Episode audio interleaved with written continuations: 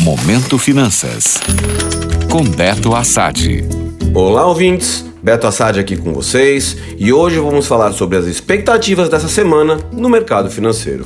Depois de fechar a semana passada em queda, o Ibovespa, principal índice da Bolsa Brasileira, se descolou do exterior e caiu 1,04% nesta segunda, se aproximando novamente dos 100 mil pontos. Enquanto lá fora as bolsas dos Estados Unidos e da Europa fecharam em alta após o banco suíço UBS acertar a compra do Credit Suisse no domingo, aqui os investidores seguem receosos com a divulgação do arcabouço fiscal, regra que vai substituir o atual teto de gastos. A proposta já foi apresentada ao presidente Lula, mas os detalhes devem ser divulgados em breve. Se levarmos em conta que temos uma super quarta nessa semana, com definição de juros tanto no Brasil quanto nos Estados Unidos, a expectativa é de que a nova regra traga uma maior previsibilidade sobre as contas públicas.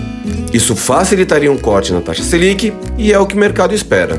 Mas algumas falas do presidente Lula durante o relançamento do programa Mais Médicos azedaram um pouco o humor dos investidores.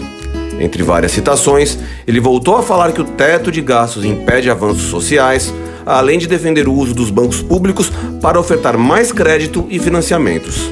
Ou seja, enquanto o ministro da Fazenda Fernando Haddad tenta tranquilizar o mercado, afirmando que o novo arcabouço fiscal deve trazer mais equilíbrio entre receitas e os gastos do governo, o presidente volta a fazer um discurso mais expansionista, deixando investidores e analistas sem saber o que esperar. Enfim, o ideal é realmente ver o plano na íntegra para que se possa tirar as conclusões a respeito do que deve acontecer com a economia brasileira no futuro próximo.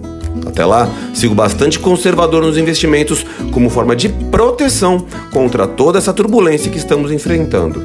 Bons investimentos. Gostou? Para saber mais sobre o mercado financeiro, acesse meu Instagram, beto.assad.